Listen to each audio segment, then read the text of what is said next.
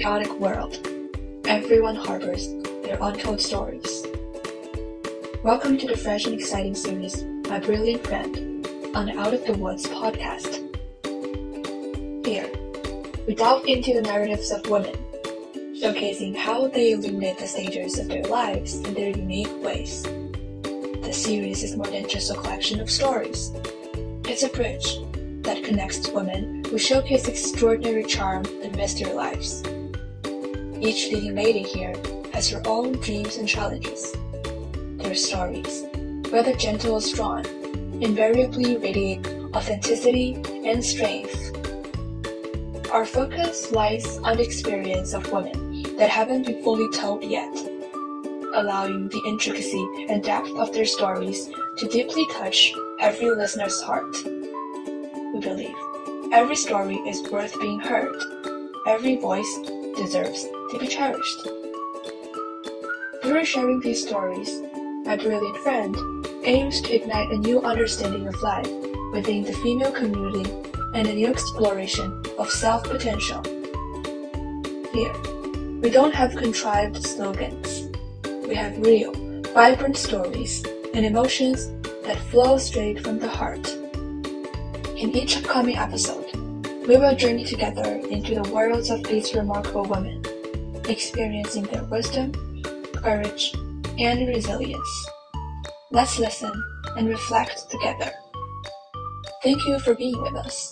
May these stories enrich every day of yours, adding color and depth to your life.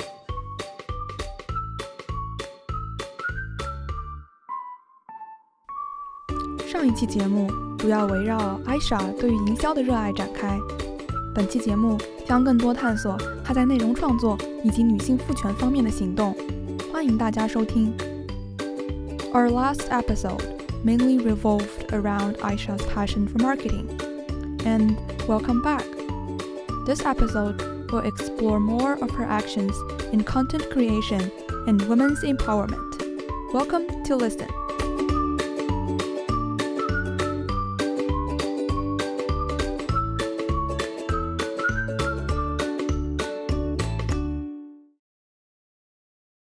Right now you are a marketing manager and you are kind of in charge of all the earned, paid, owned media stuff. And also, I know that you yourself is a YouTube channel owner. As a YouTuber, you also self create these content. So that's kind of like a two way world. You live in both worlds and you know yeah. how things play in both worlds. Can you share a little bit about all the things that you've done as a YouTuber?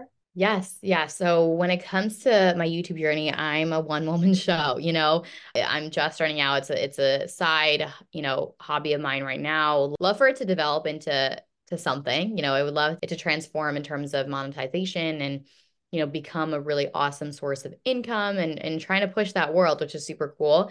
But it's I'm a one woman show. I'm the editor, I am the manager, I'm the marketer, I'm all these things, right? And it's it's insane to kind of see that perspective on things. Um, I only get to have a snapshot of one part when I when it comes to my my full-time job as a marketing manager, but YouTube has allowed me to take on several different hats. Um, whether or not I like it, you know, and it's been a huge learning journey for me to be able to experiment when it comes to being you know, putting out content. And so I've been able to learn a lot about different softwares, different like tools. I have also had to like self learn what does this YouTube strategy look like and all these different things that I'm in very early stages, but it's been really fun.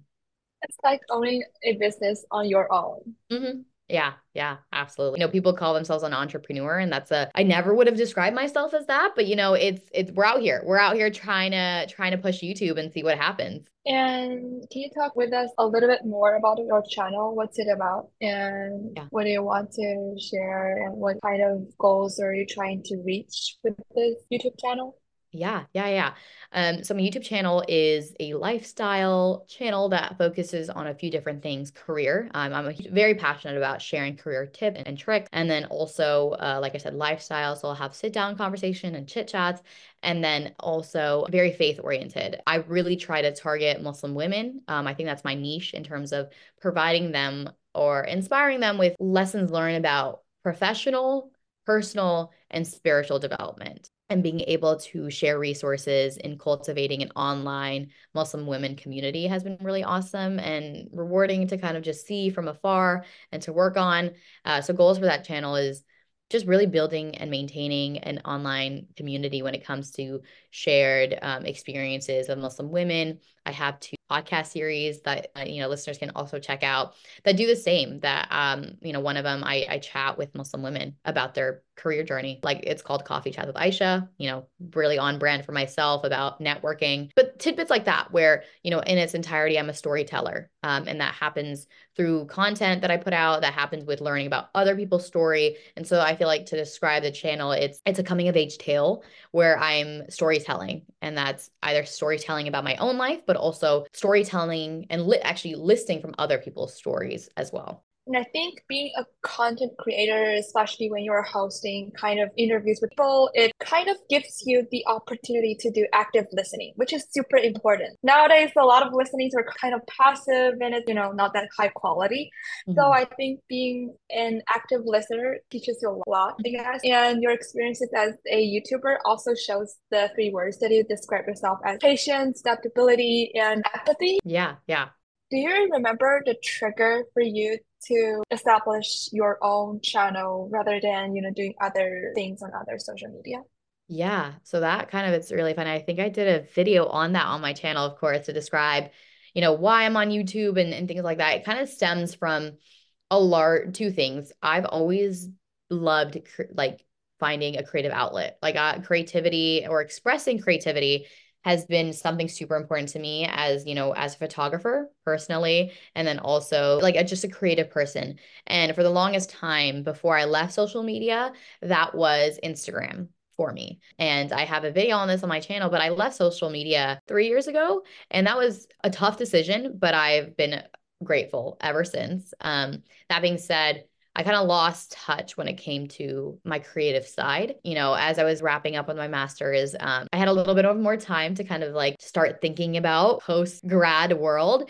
And really, it just, it sort of clicked. It, I've always wanted to find an outlet, find a platform that can house sort of this creativity and this content. And I landed on YouTube uh, solely because some of the content that I have that I had in mind to post was long form content. Um, I always sort of had that desire to to share, you know, discussions and thoughts, but I never wanted to go back on traditional social media. So YouTube kind of just felt like the right move, the right platform. It's less social in my opinion in terms of being a being a social platform where you can like can be connected with social relationships. And it just felt like like i said and i keep going back to this but a storytelling platform.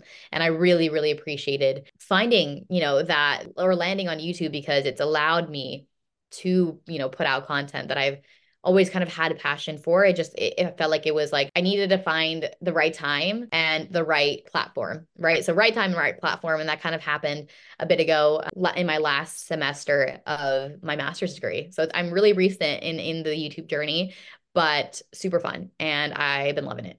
And I think it's important because nowadays there's so many social media and sometimes it creates anxiety to people when you want to be an influencer, especially you want to be a super influential influencer on all these platforms, which is kind of maybe hard for some people. And back to your YouTube journey, you also mentioned that you're somehow a photographer as mm-hmm. kind of a hobby. And can you walk us through your process about production or your process about creating these content? Yeah. So it took a lot of like patience at the beginning to figure out a system. I'm huge on systems. I'm huge on routines. It just saves me a bunch of time when I can get into the groove of things as to the production uh sort of system and I'm glad that I was able to find it. Um so I've been, you know, really good about uh, scheduling or like coming up with a content calendar as to what I want to record and what I want to film ahead of time. I do the prep work that's required. So, scripting, reaching out to guests if it is a podcast episode, uh, doing all the back end work when it comes to setting up the content. And then, of course, I'm filming the content. And then thereafter, I also have a post production process as well. And that comes with editing the video, creating the thumbnails, the graphics, the assets, generating the descriptions, and then at the end, scheduling and posting the content. And throughout that entire process, if it is a guest video, you always have to take in mind of getting approvals um, outside, getting, re- it reviewed, um, before you can post. That's always an added component to the process as well. But really, when it comes to, you know, picking what I want to share, or I guess like coming up with the idea, like the theme or the discussion or the content, that largely just stems from top of mind like life experience. You know either i sometimes post timely uh you know youtube videos with something that i've been thinking about something that has happened in my own life. And then from afar with the podcast episodes for me it really is super super and you know i mean y'all have you know you have a podcast so like the, those episodes largely stem from the the guest uh i do a lot of research and thorough intentionality when it comes to what i'm capturing or what i'm asking from this guest. And like you said, it, it takes a lot of active listening um, and patience to be able to figure that out. And from afar, like I said, I have a grounding mission and vision as to what I want my YouTube channel to look like. So if I ever get overwhelmed, confused, or lost in the why, I have a purpose statement that I can go back to that will continuously remind me uh, of the why, what I'm doing. And that's really helpful because, you know, every sort of creative or like and you go through burnout, you go through ruts. And, you know, if I ever sort of encounter those, I always have to remind myself, why am I doing what I'm doing? And that really stems from understanding my my purpose and my mission with like the YouTube channel. It's kind of self-driven journey and you have to be super planner if you want to keep posting and uh, having high quality content. You know, for me, sometimes I think a lot of my creative moments come from the epiphanies I've got from life. Probably sometimes I just encounter with some random stuff and at the epiphany hit me and then I think that I probably should give me some time to think about it and then probably share it with people through my content platforms. And I think that's also thing that I want to share with people. Also mentioned that you also have guest speakers to your channels. And yeah. can you share one or two guest speakers that you found super fun to talk about or super thought provoking? Yeah, I've geeked out several times over from these conversations that I've had with amazing Muslim women. I learned so much more in these conversations than I do. Uh, you know, I come in with minimal expectations, or I either come in and I walk away with so much more. Um, and that's been so powerful being able to learn from you know these women that I've interviewed and that I've chatted with. Uh, I've learned a lot about uh, their own life journeys, and so I think one in particular that has resonated with me. By the time this is out, that will also be out. So I feel like I'm not sharing a little like secrets. I had a really fascinating discussion on a Muslim woman who own like an entrepreneur, but is also a poet. Her whole thing is using art as a mechanism of healing that was a really beautiful discussion that I had. And it's really top of mind because it, it spoke really deeply to me as someone who, you know, I also find photography and art. Like I have forms of art that I will rely on, but hearing her describe it as a form of healing, as an ability to push beyond trauma and overcome setbacks and challenges was a really beautiful way of sort of summarizing her journey and relationship with art that I have felt, but I never, you know, been able to describe it or put a, you know, a label on it. And so that was that was just a fascinating discussion that like as you were asking that question came to mind immediately. That's super therapeutic. uh, where do you find these guys?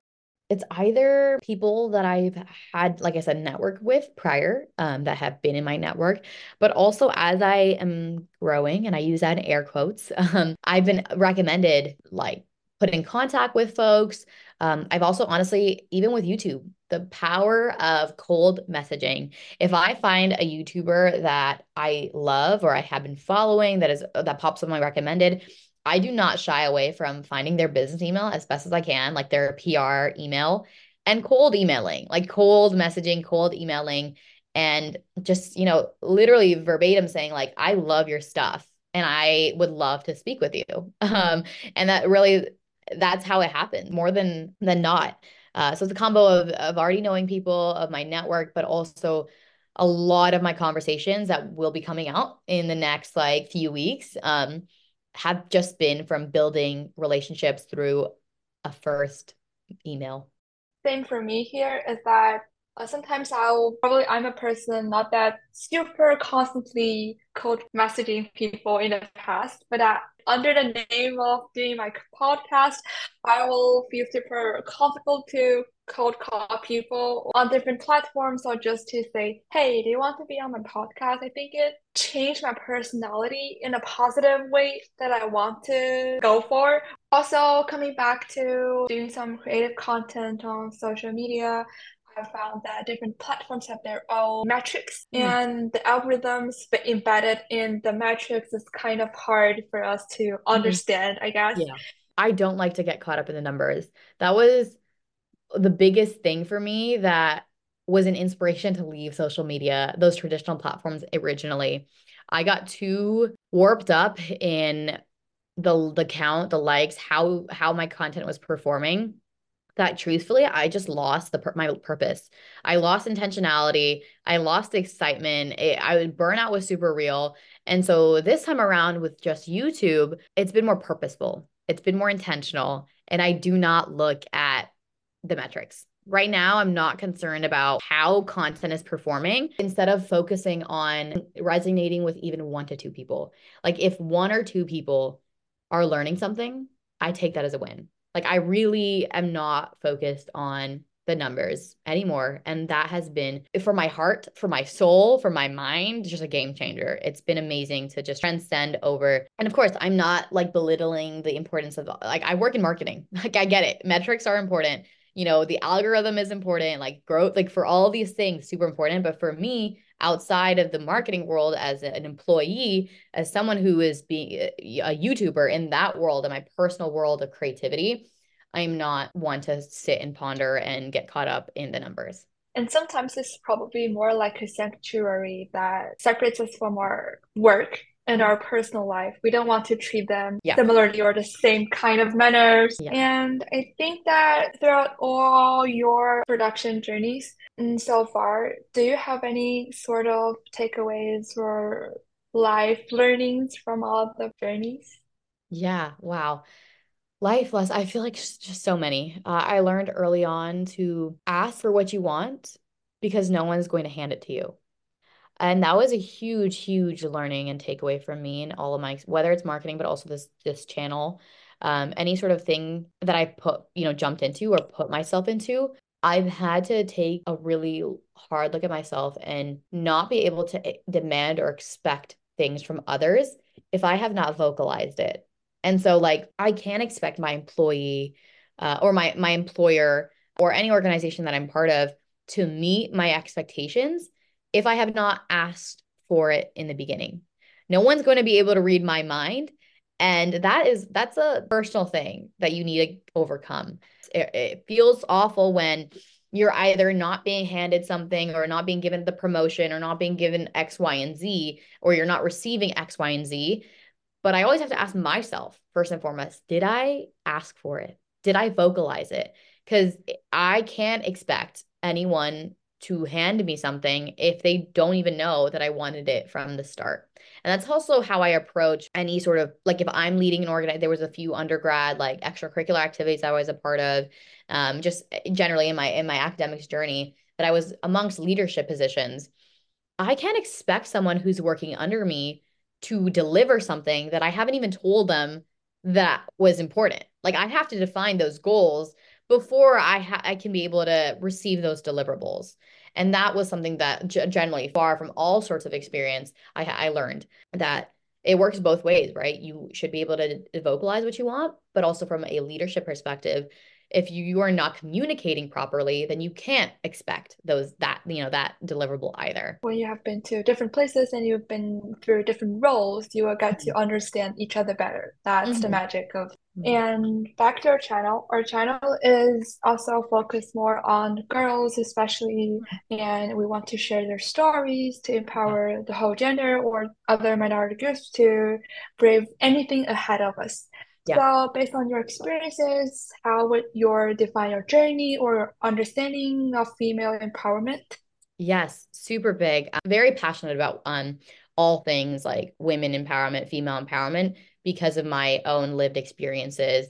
As someone who is, and this is, you know, I don't like to with the labels, but like as someone who is Muslim, women, American, fem like person of color too like several different hats and several different like uh, like parts of my identity my whole entire lived experience and journey has been defined about being a woman and specifically being a woman in a workplace. And that's really huge. That has defined my understandings of um, workplace equity, you know, workplace, like all these hot topics, right? And so it's super important for me to give back. Um, or I, this is how I found so much support in different experiences in different industries, you know, as someone who is a woman of color. Uh, and I kind of, I just, I'm super grateful for where I'm at. And I'm, I'm always in an opportunity to give back especially to other women working in different spaces and different industries. So, you know, female empowerment is super important to me. It's just a hot, you know, topic that I'm passionate about. I think that translates over into the content I share. I mean, the whole thing is like for women by women on my on my channel and specifically of course i add in for my own stuff i add in the, the component identity of faith. So like my channel my, my content is, is typically muslim women for muslim women but like you know anyone is open to listening and, and taking in lessons learned from that content. But it's been really big because understanding stories from you know boss babes working in different places um, kudos to them. And if i can uplift them in any way uh, i will. I will try my best to. Because as an international student. Uh, when I come to different culture, I can definitely sense that there are a lot of life principles that can transcend co- countries, cultures, which mm-hmm. is universal, I guess. And people can actually communicate and understand each other without having stereotypes embedded in their head. Mm-hmm. So I mm-hmm. think that's super important and throughout your uh, convey of your understand of women empowerment throughout your work throughout, throughout your content creation, do you have your own anticipation or your own understanding about the future of women empowerment or minority empowerment so far? Yeah, I think both of which are, are super important um, and it just takes advocacy and i've seen it happen uh, obviously it's transformed in the in the recent years when it comes to you know minority empowerment women empowerment and finally like it, it's it's about time and i'm super excited to pitch in uh, to the best of my capabilities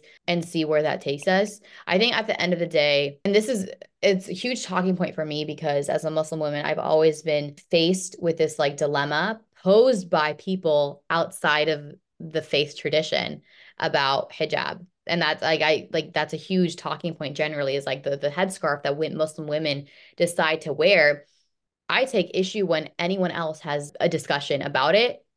If you're not talking to and getting the insights from the Muslim woman who chooses for themselves to wear it. So, that for me, specifically when it comes to Muslim woman empowerment, in terms of their relationship with their faith, their relationship with modesty, their relationship with the hijab, the headscarf, that's where I I am a, a, true advocate and that's like I'm excited to see those stereotypes being broken down as, as time comes because if i can you know translate in in a summary to any person that i ever encounter as a muslim woman my decision or you know my choice to dress the way that i do is solely like for me like really for me and i do not appreciate anyone else having a say in that.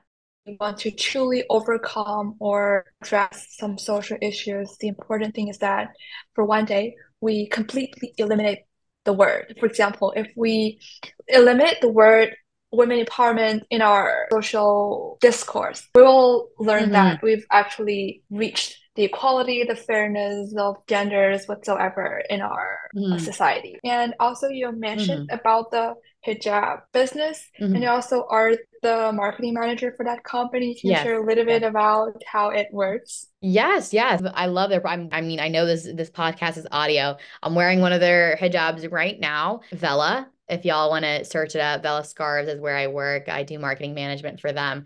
And their whole mission is driven by this fact of providing confidence and beauty through clothes, like through the hijab to Muslim women. And I love that. I mean, that is a huge motivating factor for for me because as you can tell, as I've communicated, all that, like I speak to, I live it, I, I breathe it. And so it's, it's a the best of everything, being able to help Muslim women take ownership of that journey is is incredible and it's been really a humbling but also rewarding experience to be at the forefront and it also reminded me of a brand called FIGS It's Mm. kind of offering different scrubs for doctors or pre-med students Yeah, yeah, yeah. because people do have some stereotypes for doctors. They Mhm. have a specific look they have to have, but on the other side, they don't have to be. They have they can be anyone they want to be. I think it's super fun to break the stereotypes of people for and based on your passion about work, your passion about content creation, and your understanding about the empowerment for the minority groups. Do you have advice uh, based on your current journey for a younger self or for those people who are aspiring to enter the marketing world or want to be a content creator or Mhm. just want to be empowered? Yeah, it takes a lot of self-learning. Like the entire journey, I'd say, is an introspective journey about learning about yourself, taking the time to figure out what you want, like environment, what you want in your career. If you can start thinking through some of these big motivating factors about yourself, you start to quickly understand how you can be a great asset to uh, different places and different spaces. And thereafter, once you identify those personal goals uh, that either touch career or touch different um, categories, you need to understand that consistency and dedication is super, super important. Any good routine, if you if you're going to the gym, you got to be consistent with the gym to be able to see those results. You need to give it the time, the love, the effort. And sometimes people will will have an exciting, you know, burst of energy at the beginning. And then of course, you know, there are burnout moments. And like I said, I think I spoke about this before. You need to have something that grounds you. So if that's a purpose statement, always reflect on that purpose statement. If it is goals that you're looking at, like always remind yourself the why. If you can't and ask answer that why anymore, that is probably a sign for you to re- reevaluate, reconsider, and reassess what next steps look for, looks like for yourself. But if you can always be able to answer the why, even if that why changes, but as long as you have an answer, at least I feel like for myself, I, I allow myself to have enough motivation, enough consistency, and determination to get to that point. And so, yeah, I think like whether that's getting into the marketing world, staying in the marketing world, jumping careers, jump like starting a channel, um, whether whatever that goal is, I a identify that next phase, that next milestone for yourself, but you need to be able to have a game plan and consistent game plan to be able to follow through. And along that journey is going to get really difficult. Like it's going to be crazy, stressful, whatever, but you will take, uh, hopefully, you're celebrating your wins along the way and always reminding yourself the why. And the whole speech, I think, just reflected the essence of you. Like you Mm-hmm. find a sparkle first, and then the three words like patience, adaptability, and empathy. Mhm. That's the whole essence throughout your Mhm. life journeys and throughout your understanding of the world and throughout your executions to all the issues around you. Do you have anything to add or anything in case that I didn't ask before?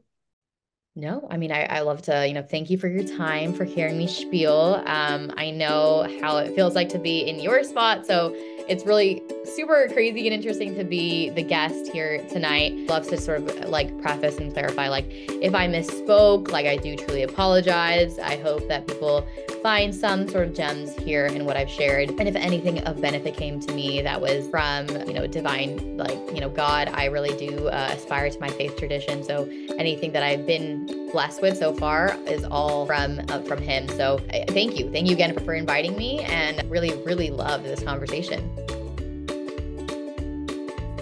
As we wrap up today's insightful conversation with Aisha, we are reminded of the incredible journey that each of us is on in both our professional and personal lives. Aisha's passion for marketing, her creativity as a YouTuber, and her thoughtful understanding of women empowerment not only inspire us, but also challenge us to think more deeply about our own paths and aspirations. We want to extend a heartfelt thank you to Aisha for joining us and sharing her valuable experiences and perspectives. Her stories is a testament to the power of curiosity, dedication, and the courage to explore new frontiers. Our dear listeners, thank you for tuning in and being a part of this enlightening dialogue. Your continued support and engagement make these conversations meaningful and enriching. We hope today's episode has sparked new ideas and inspired you in your own journey. Remember, whether you are navigating the dynamic world of marketing, venturing into content creation, or exploring your own personal growth, the key is to stay curious, stay creative, and stay true to yourself. Join us again in our next episode, where we will delve into more fascinating stories about our brilliant friends. Until then, keep pushing boundaries and exploring new horizons. See you next time.